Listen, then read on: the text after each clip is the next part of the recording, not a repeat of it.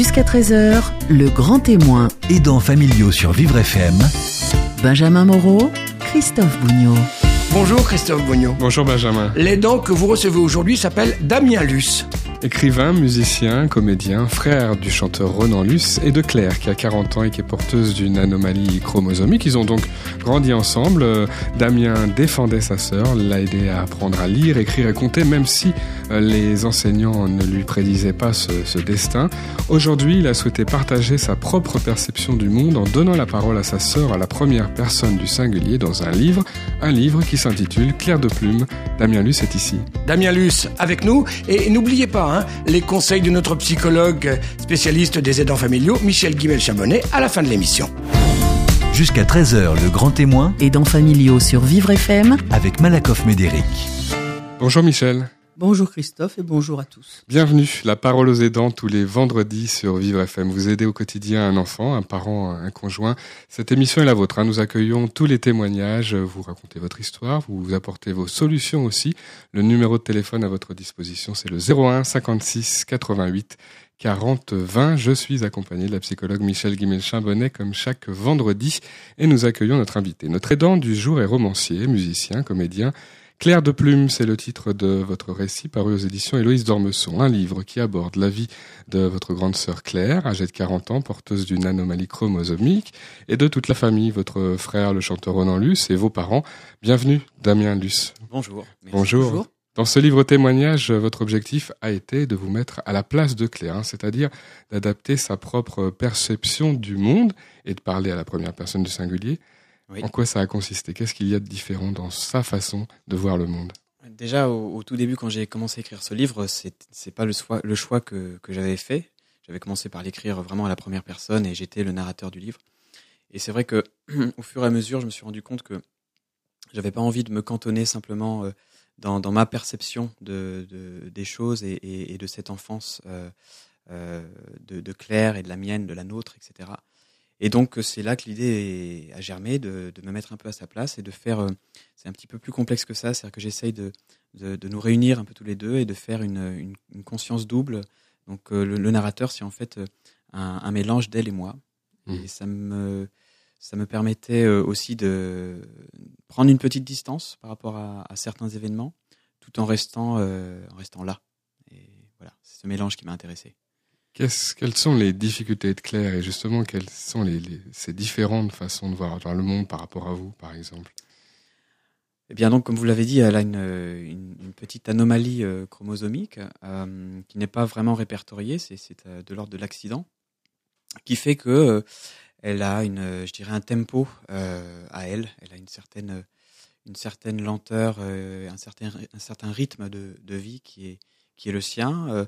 Euh, ça fait qu'elle, c'est difficile pour elle d'être indépendante, mais elle peut quand même euh, faire des tas de choses, euh, cuisiner. enfin, elle, elle, est- elle peut fonctionner hein, tout de même, mais mais c'est vrai qu'elle elle a une certaine lenteur, en fait, une lenteur de, comp- de compréhension, une lenteur de, de mouvement, puisque son handicap s'accompagne aussi d'un petit handicap physique, donc elle est un petit peu maladroite. Donc ça fait d'elle, une, je dirais, une, une, une j'ai pas envie de dire une, enfant, parce que ce n'est- plus une enfant, mais quelqu'un qui a gardé ça, gardé cet esprit euh, euh, un peu enfantin tout le temps. Et c'est une différence aussi qui est revendiquée dans le livre, hein, parce que vous dites il y a le handicap de Claire, et puis il y a aussi le handicap de, de ceux qui sont autour. Et, et on s'empêche parfois d'accepter sa façon à elle de voir le monde ou de mener sa vie. Bah oui, c'est un petit peu un des propos du livre en fait, c'est ça, c'est de dire que quand il y a un, handicap qui est créé, en fait il y en a deux, hein. il y a celui de la personne et puis et puis celui du monde qui l'entoure et, euh, qui très souvent n'est pas euh, euh, équipé en fait euh, pour euh, pour accepter ça et pour faire une place euh, à, la personne handicapée, sans qu'il y ait de, de ressentiment de ma part parce que je pense que bon, euh, on, on est tous un peu dému- démunis euh, par rapport à, en tout cas face euh, face aux différences et face à, au handicap parce qu'on n'est pas préparé tout simplement. On, on en parle très très peu euh, à l'école, euh, en tout cas de mon temps. Euh, Il y avait peu de, de, de discours et on nous expliquait euh, assez peu hein, quand on était enfant ce que c'était que d'être handicapé. On nous donnait peu de clés pour vivre avec ça. Et, et, et donc le livre raconte, outre évidemment l'enfance de Claire et les épreuves qu'elle a pu traverser, raconte aussi les réactions du monde autour d'elle et parfois des réactions un peu un peu désagréables et puis parfois au contraire euh, des, aussi des bonnes surprises. Dès le départ, on ne lui donnait que quelques semaines, les médecins ne lui donnaient que quelques semaines à vivre. Oui, Elle a oui. 40 ans aujourd'hui. Oui, oui, bah ça c'est bon. euh, ça a dû être une, euh, une- un moment euh, difficile pour mes parents de de bah, qu'on leur dise ça, hein, qu'on leur dise au départ. euh, en plus, c'était un, un généticien de, de renom qui leur a dit ça et qui leur a dit voilà, elle, elle ne va pas survivre. Mhm. Donc euh, bon, euh, je, je n'ose même pas imaginer ce qu'ont qu'ont pu ressentir mes parents à ce moment-là. Euh, Mais Les familles préféreraient, vos parents, vous, tout, tout, tout le monde, hein, puisque ça peut évidemment nous- arriver, préféreraient entendre, euh, je ne sais pas, euh, le doute des médecins, ce serait plus simple. Oui, oui. euh, moi, je- j'essaye de vraiment de m'éloigner euh, de, de, de, de ce, de ce médecin qui, euh, j'imagine, a fait son travail et a pensé bien faire. Et peut-être que comme mon père est également médecin, euh, il, a, il a cru euh, bien faire en, en, en s'adressant à lui de façon directe, un peu de médecin à médecin, sans oublier que bon, bah, derrière le médecin, il y avait quand même un papa, quoi, et, et que le, si le médecin est capable d'entendre des, des, des faits comme ça un peu froids et un peu directs, bah, le papa derrière, c'est pas évident qu'on lui dise que, que sa fille ne va pas survivre. Donc bon, c'est mais comme vous l'avez dit, bah, heureusement ce, ce médecin a eu tort et Claire est encore là. Michel Guimel-Chambonnet. Je suis toujours stupéfaite par la, la vivacité des médecins à dire de- des mauvaises nouvelles, euh, sans, sans aucune précaution et sans, sans se poser la question de à qui est-ce que je suis en train de m'adresser. Parce que même enfin, le père de l'enfant ou la mère de l'enfant, le médecin ou pas médecin, enfin, ça, il s'agit d'un humain et un humain à qui on assène euh, une parole aussi euh, catastrophique ne peut que être ébranlé. Et quand vous dites, je me demandais, euh, je me demande ce, que les parents ont pu ressentir quand on leur a dit ça, ben, je vais vous donner une toute petite réponse d'après ce que les gens nous disent. La terre s'ouvre, voilà, le volcan explose, tout s'effondre. Et ce qui est terrifiant, c'est que cet effondrement va euh, être aussi celui des, individus qui se fissurent au sens propre du terme. Quelquefois, ils arrivent à, se recoller et à retrouver leur unité, mais justement, parfois, cette fissuration, elle est telle qu'elle va avoir une répercussion immédiate sur l'enfant ou sur la personne euh, qui est en, cause et qui est malade. Et c'est ça qui est dramatique. Michel, si, si on entend ce genre de choses, comment on peut réagir face aux, aux médecins On peut dire stop, euh, j'ai besoin d'autres explications, euh, Non. asseyez-vous. Quand on entend quelque chose comme ça, euh, votre enfant ne va probablement pas survivre, votre enfant ne marchera jamais, votre, enfin, en gros, votre enfant est fichu. Le, le choc est tel qu'il y a un arrêt de la pensée. Tout d'un coup, dans votre tête, tout devient blanc. Vous n'avez plus de mots, vous ne savez plus quoi dire, vous ne savez plus quoi faire. Et ce qui est dramatique, c'est quand il va, enfin, il n'y a pas d'accompagnement après, après cette, euh, cette première parole. Et la personne dont on parle euh, va être, peut être un objet de rejet absolu. Ça n'a pas été le cas pour votre sœur, mais parfois c'est ça. Et c'est c'est ça aussi qui fait, qui explique en partie que certaines euh, familles placent l'enfant euh, polyhandicapé dans un centre et ne remettent plus les pieds dans le centre, ne peuvent pas aller le, le voir. C'est pas des mauvais parents, c'est pas des pas des gens mauvais, méchants, euh, pas du tout. C'est simplement que c'est leur capacité de rester vivant qui se confronte à quelque chose qui est directement de l'ordre de la mort. Donc pour ne pas mourir, ils ne peuvent plus aller voir l'enfant. C'est pour ça que, ces paroles, ces annonces faites par les médecins ou par le corps euh, médical en général, les infirmiers aussi quelquefois, euh, sont vraiment à, travailler, à travailler autrement, ce qui commence un petit peu, parce que les conséquences, les répercussions sont très graves. Je pense qu'il faut s'empresser de dire qu'il y a évidemment des tas de médecins qui savent gérer ça Oui, aussi, autrement. et voilà de généraliser. Mais c'est vrai que moi je me rends compte, euh, excusez-moi, je, je me rends compte que ça concerne euh, pas mal de gens. C'est-à-dire que depuis sûr. que j'ai écrit ce, ce livre, euh, je suis amené à parler un peu de, évidemment du livre et donc du handicap et donc de et donc de ma sœur, etc. Et puis très très souvent, euh, les gens ont euh, été euh, face à un handicap, même si c'est pas dans leur famille immédiate. Mais euh, et là, même encore en venant ici, je dois vous dire, j'ai pris un taxi et j'ai parlé avec le chauffeur. Et évidemment, bon, il me demande ce que je fais, donc je lui dis. Et, euh, et lui me dit, bah moi j'ai un enfant handicapé aussi. euh, et ça, ça rappelle un peu ce que vous venez de dire. Euh, Lui, c'est- c'est exactement ça. Il a, il a placé dans un dans un centre. Bon, c'est un handicap lourd hein, apparemment. Et aussi, il me dit, euh, oui, les médecins comprennent pas. Ils pensaient qu'il allait mourir à 20 ans, et là, il a plus de 30 ans. Euh, donc ça a l'air, ça a l'air d'être assez. C'est c'est aussi le message de- que vous avez voulu faire passer, hein, revendiquer une vie, revendiquer des, des projets, revendiquer aussi euh, une beauté. Hein. Vous, parlez, euh, c'est clair qu'il parle de sa propre beauté, de sa beauté qui est différente, mais de sa beauté quand même. Oui, euh, je pense que le, passage auquel vous faites référence, là, je, parle de ça effectivement. Claire parle de ça, mais hum, tout en tout en disant aussi que il s'agit pas de glorifier. Je, crie là-dessus aussi de glorifier non plus le handicap. C'est-à-dire que parfois, moi, ce qui me gêne, ayant vécu ce, ce problème-là de près, parfois, je rencontre des gens qui essayent d'y trouver euh, une de, de glorifier ça et de et de- d'oublier l'aspect quand même tragique de la chose. Je pense qu'il faut pas l'oublier. C'est c'est c'est un handicap. Il y a du tragique. Mais après, euh, ce, que, ce que je dis surtout dans le livre, c'est que la beauté euh, de, de Claire, donc de ma sœur, et puis d'une personne handicapée, euh, n'est pas à travers son handicap. Elle, elle dépasse ça. Elle est, elle est en dehors du handicap.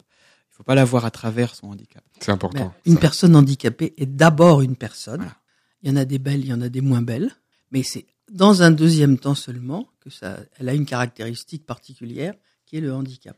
Mais c'est d'abord une personne et vraiment on ne doit pas l'oublier. Vous parlez de, de votre fils Adrien, le livre lui est aussi dédié. Oui. Est-ce que lui, il a un regard sur sa sœur alors et le handicap, qui sont deux choses différentes puisque c'est ce qu'on vient de dire? Alors pour l'instant, pas vraiment, parce qu'il a 11 mois. Euh, mais c'est vrai que l'histoire, bon, il faut quand même que je le dise brièvement, mais l'histoire de, de l'écriture de ce livre est un, un peu particulière pour moi parce que c'est vrai que pendant euh, très longtemps, j'ai, ma compagne et moi-même euh, avons essayé d'être parents et, ça s'est avéré difficile pour nous. Ça a pris beaucoup de temps, beaucoup d'années. Et à, à tel point qu'à un moment donné, moi, j'ai commencé à me faire une douloureusement une raison, me dire que bon, peut-être je ne serais pas euh, je ne serais pas euh, papa et que bon euh, et du coup j'ai eu ce ce mouvement un peu qui m'a poussé à écrire et à m'adresser à cet enfant que je n'aurais peut-être pas. Donc euh, quand j'ai commencé l'écriture du livre, je non seulement je n'étais pas euh, père, mais nous n'étions pas parents, mais je, pensais peut-être ne pas l'être et je, me suis adressé à donc un enfant que que peut-être je n'aurais pas. Et il se trouve que quatre ou cinq mois plus tard, euh, donc j'étais en pleine écriture du livre, mon, fils est né, enfin en tout cas ma, compagne est tombée enceinte. Donc j'ai toujours un petit peu associé l'écriture du livre à, ou non plutôt associé la naissance de mon fils à l'écriture du livre, même si je suis pas quelqu'un qui, qui croit beaucoup en, ces choses, mais je me dis c'est quand même étrange euh, que, que ce, désir que j'ai matérialisé par, par cette écriture-là ait fait que tout à coup euh, ça a été possible. Et donc oui, le livre lui est dédié et même plus que ça, c'est-à-dire qu'il s'adresse à lui. Hein, euh, donc Claire, Claire s'adresse à, à, à mon fils et lui parle directement. Et c'est un peu, un petit peu le propos du livre, c'est d'être aussi un petit livre de transmission, c'est-à-dire de, je, je m'adresse vraiment à mon à mon fils et je lui explique certaines choses et et j'élargis, euh, j'élargis euh, les, les souvenirs que je peux évoquer euh, à des à des thèmes qui sont importants pour moi, à des, des idées qui sont importantes pour moi et que j'essaye aussi de transmettre à, à mon fils. Donc je parle de tas de choses, je parle de création, d'écriture, de théâtre, de, de musique, enfin de, en tout cas de choses qui moi me touchent de près quoi. Damien Luce, c'est notre invité aujourd'hui dans La Parole aux aidants sur Vivre FM. On se retrouve dans quelques minutes. Et puis en fin d'émission, la psychologue Michel Guimel-Charbonnet répond comme chaque vendredi à vos questions. Vous écoutez Le Grand Témoin, Aidants familiaux jusqu'à 13h sur Vivre FM Christophe Bougnot et Michel Guimel-Chambonnet. La parole aux aidants sur Vivre FM, comme chaque vendredi, euh, de midi à 13h, vous aidez au quotidien un enfant, un conjoint ou un parent handicapé ou malade. Vous pouvez prendre la parole, témoigner à l'antenne, parler de vos difficultés ou partager vos solutions. 01 56 88 40 20, c'est le numéro de téléphone de Vivre FM pour arriver jusqu'à nos studios et rencontrer la psychologue Michel Guimel-Chambonnet. Notre invité du jour, Damien Luce, le musicien, auteur. Claire de Plume, c'est votre livre, hein, paru aux éditions euh, d'Héloïse Dormesson. On vous y parlait de vos instants avec euh, Claire. Claire est votre sœur. Elle a 40 ans. Elle est atteinte d'une euh, maladie génétique, une anomalie euh, chromosomique. Elle a un handicap, donc. Et il y a beaucoup de moments d'enfance dans, dans ce livre. C'est à l'école que vous avez découvert handicap de Claire. Oui, par le regard des, autres, par le regard des autres enfants. C'est vrai que dans un premier temps, on est proche en âge, on a un an d'écart, donc on, moi j'ai grandi vraiment avec elle. Ma, conscience euh, s'est réveillée euh, quasiment en même temps que la sienne. Et donc, pour moi, c'était la norme. On ne s'aperçoit pas à cet âge-là euh, des différences. Et il faut attendre l'école où, évidemment, il y a d'autres, enfants qui ont un regard sur le handicap pour s'en apercevoir. Sans qu'il y ait non plus de... Moi, j'essaie de, comprendre. C'est-à-dire que je ne suis pas du tout dans une optique ah là là, les petits chenapans, qu'est-ce que c'est que ça? Bon, je pense que quand on a 5 ans, 6 ans, 7 ans, euh, est-ce qu'on est vraiment à, même d'appréhender tout ça et d'avoir On peut pas attendre d'un enfant qu'il ait une réaction d'adulte? C'est un peu pourtant le contraire qu'on dit parfois. On dit les enfants c'est l'innocence, c'est tous les comportements peuvent euh, avoir lieu, peuvent avoir lieu chez les enfants. C'est innocent dans le sens où ils, n'ont pas de, de, filtre, donc euh, ils s'expriment, ils, expriment quoi qu'ils passent par, par, par la tête, quoi. Euh, mais, mais oui, c'est vrai que c'est, euh, je dirais, euh, vers, vers l'école primaire, enfin en tout cas l'entrée, l'entrée à l'école primaire peut-être, que oui, j'ai commencé vraiment à avoir conscience de ça.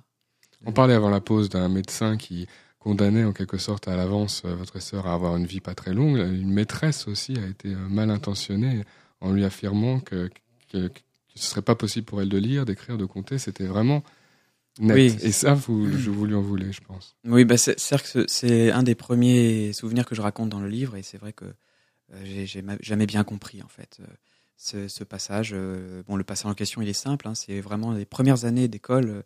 C'est même la maternelle, je crois. Et donc à la sortie de l'école, ma mère s'aperçoit que, que tous les élèves ont un, petit cahier que leur a donné la, maîtresse et que ma sœur n'en a pas. Donc elle va voir la maîtresse pour lui demander, voilà, est-ce que Claire a oublié son cahier, tout simplement, dans la classe? Et, euh, et la maîtresse lui dit, ah non, je lui en ai pas donné. Euh, ça sert pas à grand chose. Euh, voilà, pourra peut-être pas apprendre à lire ou à écrire. Donc encore une fois, je vous, vous, dites que, que, je lui en veux. Non, c'est pas vraiment ça.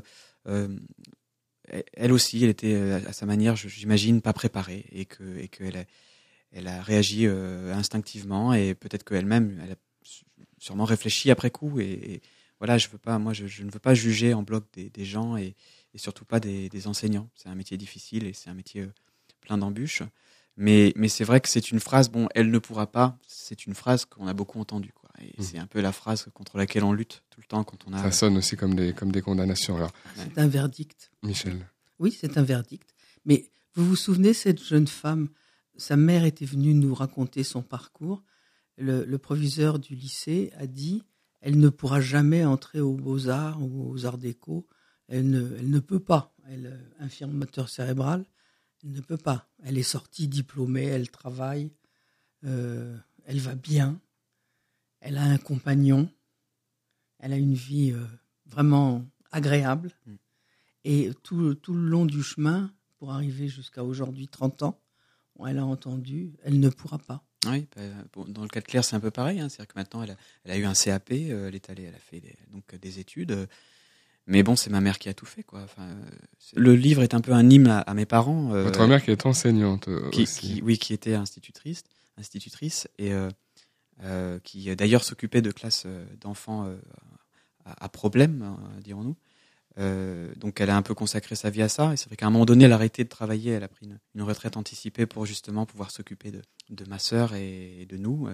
Et c'est vrai qu'elle a porté à bout de bras. Euh, mon père aussi a fait beaucoup, hein, mais c'est vrai que pour tout ce qui est éducation, euh, ma mère a vraiment porté à, bout de bras ma sœur. C'est elle qui lui a appris à lire, à écrire. Moi, toute mon enfance, même l'adolescence, jusqu'au collège-lycée, jusqu'à ce que je m'en aille de la maison. moi, je suis parti assez tôt de la maison. Je suis parti vers 17 ans. C'était tous les soirs trois heures de, de, de 3 heures, 4 heures de ma mère et ma sœur qui travaillent dans la pièce à côté, avec ma mère qui parfois perd patience. Enfin, c'était une lutte, quoi. C'était vraiment une lutte tout le temps. Mmh. Et ça a porté ses fruits, parce que maintenant, euh, maintenant ma, ma sœur a effectivement un CAP, elle a fait des formations, elle, elle, elle a fait des stages, elle a, elle a travaillé. Euh, maintenant, elle, elle, est un peu entre deux, entre deux emplois, mais euh, on voit bien qu'il faut faire son chemin. Hein. Il y a eu des, il y a eu des, des, ça a été nécessaire de changer d'établissement hein, à un moment donné. Oui, euh, oui. Alors, euh, on a, on a changé d'établissement euh, justement au moment où, euh, où ma mère a arrêté de, de travailler, arrêté d'enseigner. Bon, c'était simplement pour être plus près de la maison, hein, tout simplement. Mais, mais aussi parce que euh, oui, il y avait un instituteur dans, dans la nouvelle école, une nouvelle école qui s'appelle René Louswarn, euh, qui, qui, on nous a dit, enfin on a dit à ma mère, euh, était quelqu'un de bien et quelqu'un d'ouvert et qui peut-être était, euh, était capable d'avoir quelqu'un comme Claire dans sa classe. Mhm. Et c'était le cas et j'étais dans la même classe qu'elle, hein, on était ensemble parce qu'elle avait redoublé déjà une première fois. Donc j'ai vraiment vu de près hein, les choses et c'est vrai que elle a eu la chance d'avoir cet instituteur euh, pendant deux ans parce qu'il faisait le CM1 et le C- Et vous, vous avez dû suivre. hein. Ça a changé aussi d'établissement. Oui, bien sûr. Quand c'est comme ça, ça fait, ça fait aussi un grand changement pour vous. Enfin, C'est des gros changements de vie, euh, mais bon, euh, ça se- je- on je arrive dirais- à comprendre. voilà, je dirais que ça, c'est des changements qui, qui arrivent dans la vie d'un enfant et qui sont pas, pas des traumatismes. Quelle relation vous aviez euh, et vous avez aujourd'hui les deux frères, votre frère Ronan, vous et puis Claire? Bah, on était très soudés. Alors c'est vrai que le fait qu'on soit deux garçons, on, était, on, a- on était très proches hein, tous les trois. Euh, avec mon frère, En âge on et- est proches et en âge aussi. J'ai un an d'écart, enfin un an et demi d'écart avec mon frère. Donc euh, l'enfance c'était des jeux, c'était des, on était, on était copains quoi. Et puis euh, Vous étiez un peu à la défendre aussi là, quand c'était nécessaire? Ouais, surtout à l'école, ouais, surtout à l'école. Euh, bon, c'est- j'étais un peu bagarreur. Mais quelquefois, c'est très bien. Il faut, il faut aussi savoir euh, se défendre, défendre son territoire. C'est, c'est pas forcément une bonne chose de se laisser piétiner. Oui, c'est vrai, parce que ça fait du mal, mine de rien, hein, de voir. euh, je, à la limite, j'ai, je- je- j'aurais moins souffert probablement de, de moqueries euh, qui me seraient destinées Oui. euh, que, que de moqueries qui, qui prenaient ma sœur, comme- Adre- Adressé à votre ouais, sœur. adressées à ma sœur. Mm. C'est, c'est pas facile, ça. Il y a des moments difficiles dans, dans le livre, euh, puisque vous, vous racontez les, les, les amitiés de votre sœur, les relations amoureuses aussi. Et Ouais. puis, il y a, il y a un passage autour d'un abus, euh, un abus sexuel. Euh, Ouais. on, on comprend que c'est très compliqué, justement, de, de mettre son, son proche, sa sœur ou sa fille, pour, pour vos parents, en sécurité. De, et en même temps, euh, la, la personne grandit, et elle fait sa vie, et elle s'éloigne, et elle sort. Et...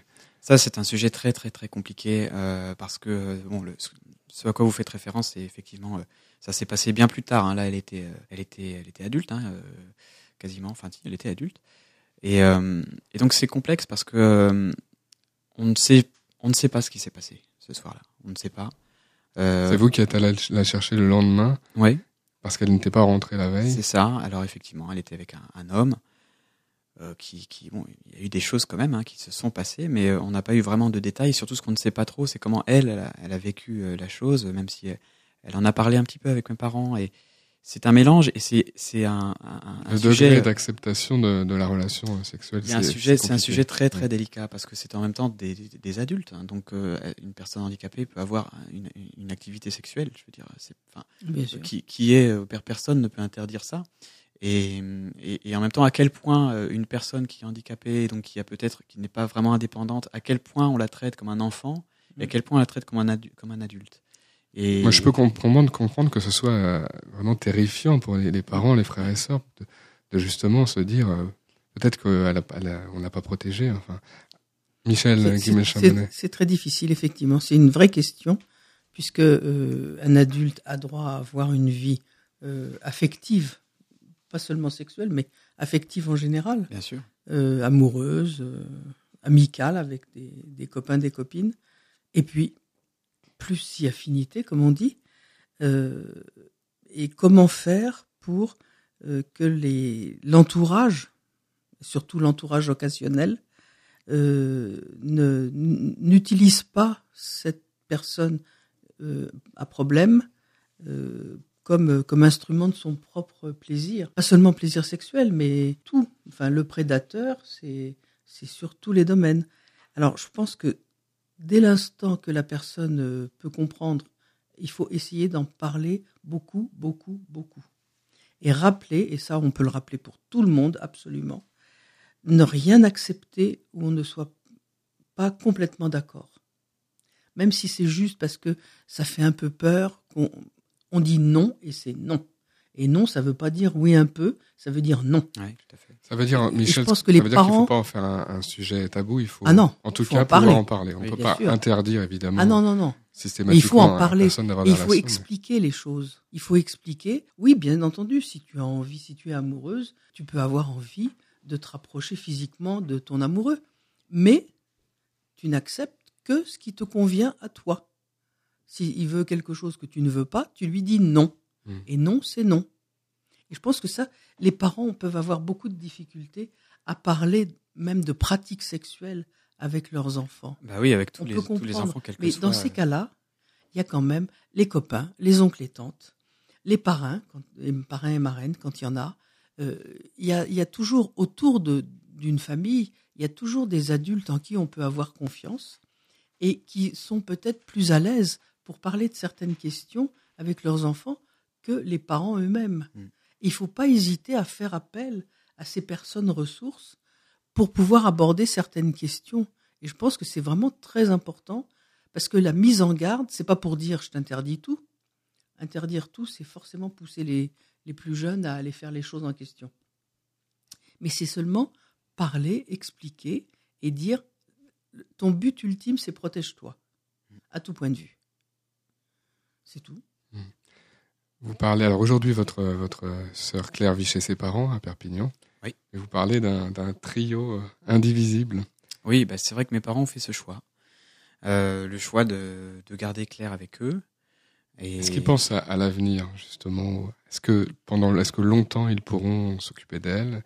C'est effectivement un des sujets, je, je dis ça à la fin du livre d'ailleurs, c'est un sujet qu'on aborde très peu, qu'on a très peu abordé. C'est vrai que la question de l'après euh, est très compliquée à, à évoquer, euh, même, pour, même pour moi, même pour mon frère. Euh, mais bon, à un moment donné, il va quand même falloir euh, se, se poser des questions. quoi. Mais c'est vrai que pour l'instant, euh, jusqu'à présent, ils s'en sont occupés et elle, a, elle, vit avec eux. euh, et c'est vrai qu'ils ont, ils ont leur dynamique, ils ont leur, euh, leur manière de vivre à trois. Et oui, ils sont un peu indivisibles. quoi. C'est vrai que c'est c'est les parents, et clair, hein, c'est comme ça. Moi, je respecte ce choix et je trouve que c'est courageux aussi d'avoir fait ça comme choix. Et après, ça pose d'autres questions. C'est vrai que euh, je pense qu'on Claire aurait besoin aussi de, de, s'éloigner de temps en temps de la maison, de faire des choses par elle-même. Et d'ailleurs, elle, elle commence à le faire maintenant, elle le fait. Et, et ça, c'est vraiment très très bien. Merci d'avoir abordé tous ces sujets euh, avec nous, Damien Luce. Votre récit, euh, qui s'appelle Claire de Plume, aux éditions Héloïse d'Ormesson, euh, est, est disponible. On va se retrouver dans quelques instants pour les réponses à vos questions avec Michel Guimelchin-Bonnet. Merci, Damien. Merci à vous. Vous écoutez Le Grand Témoin, Aidants familiaux jusqu'à 13h sur Vivre FM Christophe Bougnot et Michel Guimel-Chambonnet. La parole aux aidants, c'est jusqu'à 13h, c'est la dernière partie de l'émission. La psychologue Michel Guimel-Chambonnet répond tous les vendredis à vos questions. Le site internet de Vivre FM, www.vivrefm.com, la page euh, Facebook de Vivre FM vous permettent tous deux de poser ces questions. On y va Michel? Avec plaisir. Question de Patrick qui nous écrit de Joinville. Ma femme est atteinte de la sclérose en plaques depuis 8 ans et elle doit arrêter de travailler pendant que moi je continue. Elle me dit qu'elle est inquiète de rester toute seule à la maison en mauvaise santé euh, toute la journée. Que dois-je faire pour aménager cette, euh, nouvelle façon de fonctionner entre nous? Alors, déjà, pour la rassurer, peut-être euh, lui proposer qu'elle ait un système d'alerte au cas où elle aurait un malaise. Euh, c'est un, médaillon qu'on porte euh, autour du cou ou bien un bracelet, ça dépend des, entreprises. Euh, et si vraiment elle, elle avait un malaise et qu'elle tombe ou, qu'elle se sente mal, le simple choc de, ce médaillon déclenche le, le système, c'est-à-dire que la personne la plus proche géographiquement d'elle euh, sera alertée, à condition que la personne ait donné son numéro de téléphone, elle sera alertée pour, euh, pour qu'on vienne euh, tout de suite la voir. Si ça ne répond pas, ce sont carrément les pompiers qui sont alertés. Bien sûr, son mari aussi pourra être alerté. Ça, c'est la première chose. La deuxième chose, bah, ça c'est une, comment dire, c'est quelque chose de technique, technologique. Pour l'urgence, c'est bien pour l'urgence et c'est très pratique. Alors, la deuxième chose qui est possible, c'est de demander à ce que une euh, une personne de compagnie, une dame de compagnie comme on disait avant, mais ça peut aussi être euh, une jeune fille, un jeune homme, enfin peu importe, vienne passer un moment avec elle et euh, discute avec elle, prenne un café avec elle, enfin un moment où elle ne serait pas seule et où elle aurait la possibilité d'une comment dire d'une interaction agréable avec quelqu'un. Il y a aussi, euh, s'ils sont euh, dans la région parisienne, la possibilité de ce qu'on appelle le portage, c'est-à-dire euh, les bibliothèques municipales mettent à disposition un certain nombre de jeunes qui font leur service civique et qui viennent apporter des livres au domicile d'une personne qui ne peut pas se déplacer qui discutent du bouquin avec la personne, qui viennent rechercher les livres et en apporter d'autres. Euh, les, les rendez-vous se prennent par téléphone, donc ou par euh, internet. Enfin, justement, il y a une utilisation de tous les moyens de communication modernes d'aujourd'hui, et c'est c'est très agréable parce que ce sont des jeunes gens et des jeunes filles qui sont pleins d'allant, qui sont toujours sympathiques. Vous vous souvenez peut-être que nous en avions reçu ici une, une jeune femme qui était adorable. Et c'est vraiment une, une façon aussi de faire entrer de la vie dans le dans le foyer pendant que le monsieur n'est pas là.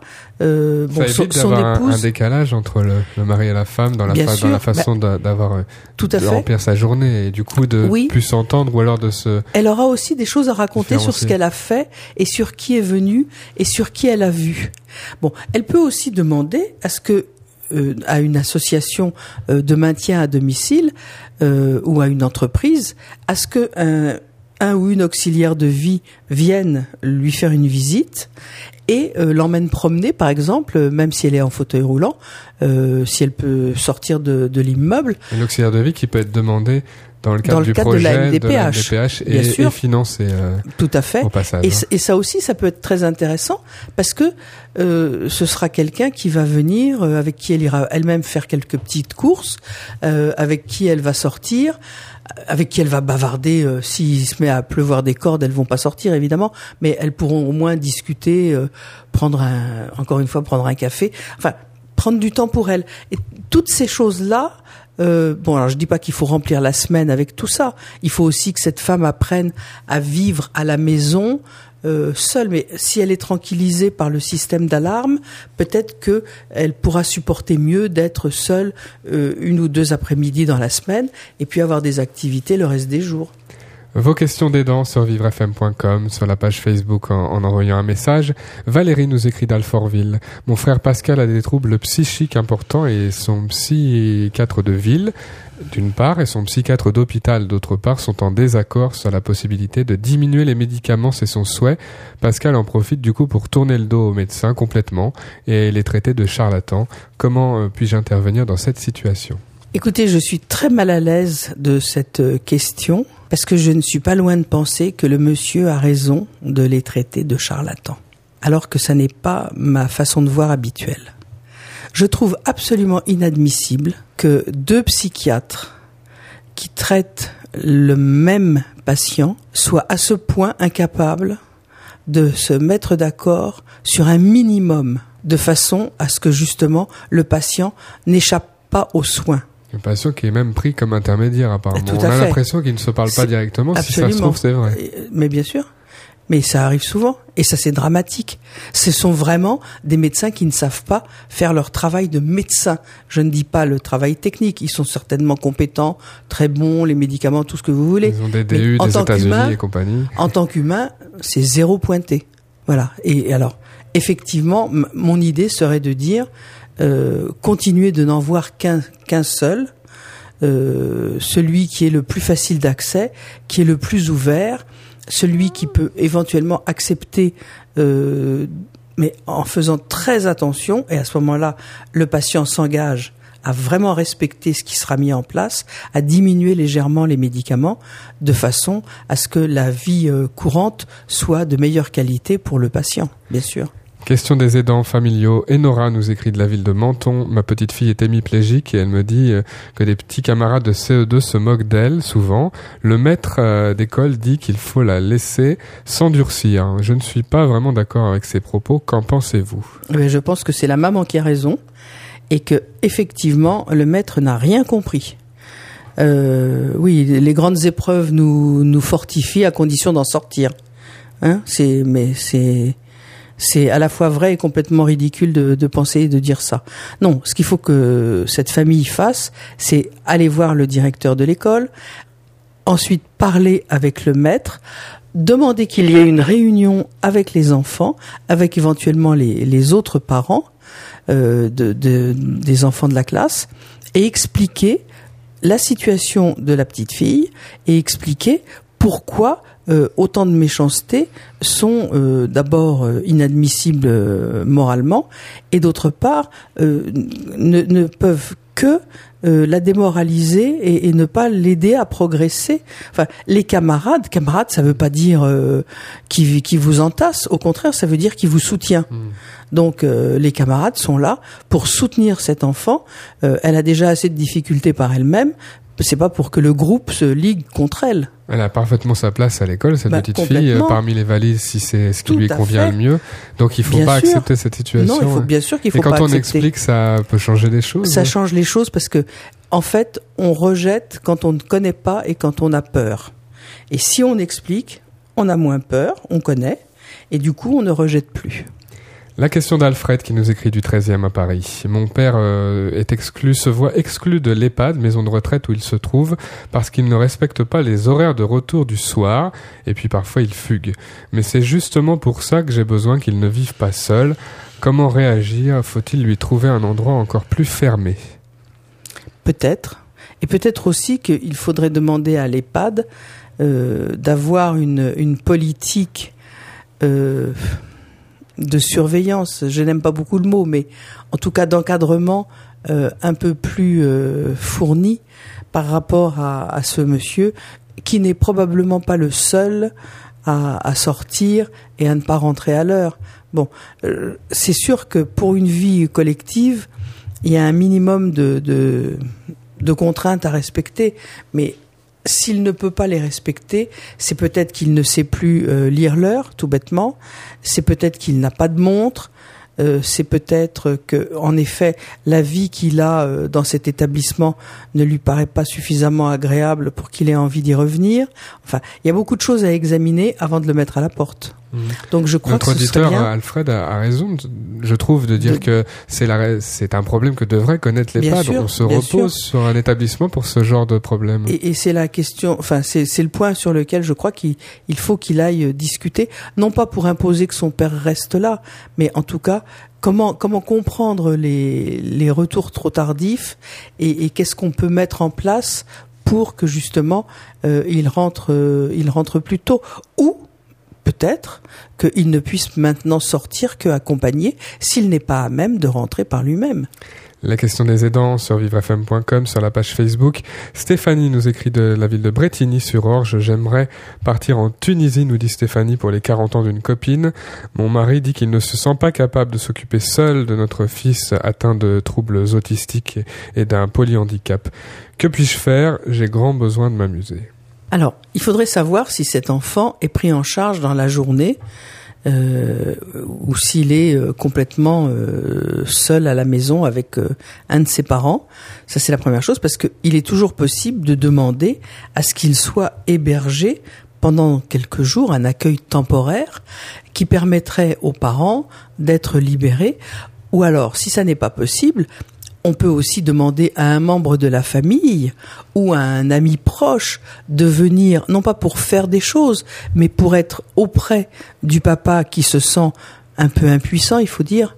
Et donc, à ce moment-là, peut-être que ça le, ça le désangoisserait et il, il pourrait tout à fait s'occuper de l'enfant. Et il est fort probable que le, le père euh, envisage le pire et que le pire n'arrivera pas. Euh, c'est sûr que c'est difficile de Il faut s'occuper. accepter de déléguer, euh, même Mais- lorsqu'on considère que c'est délicat, qu'on est les, Oui. les, les mieux placés, qu'un des deux parents, Oui. par exemple, est le mieux placé pour oui, aider. bien sûr, mais là, je crois que le père a peur de ne pas être à la hauteur. Peut-être qu'une présence autre que celle de son épouse le rassurerait suffisamment et il pourrait tout à fait affronter la situation. Et Stéphanie part en Tunisie. Et elle part en vacances, bien sûr. Toutes vos questions sur vivrefm.com, sur la page Facebook, euh, vos difficultés, vos grands bonheurs, 01 56 88 40 20, le numéro de Vivre FM qui vous permet de témoigner chaque vendredi dans la parole aux aidants. Merci Michel. Au revoir, Christophe.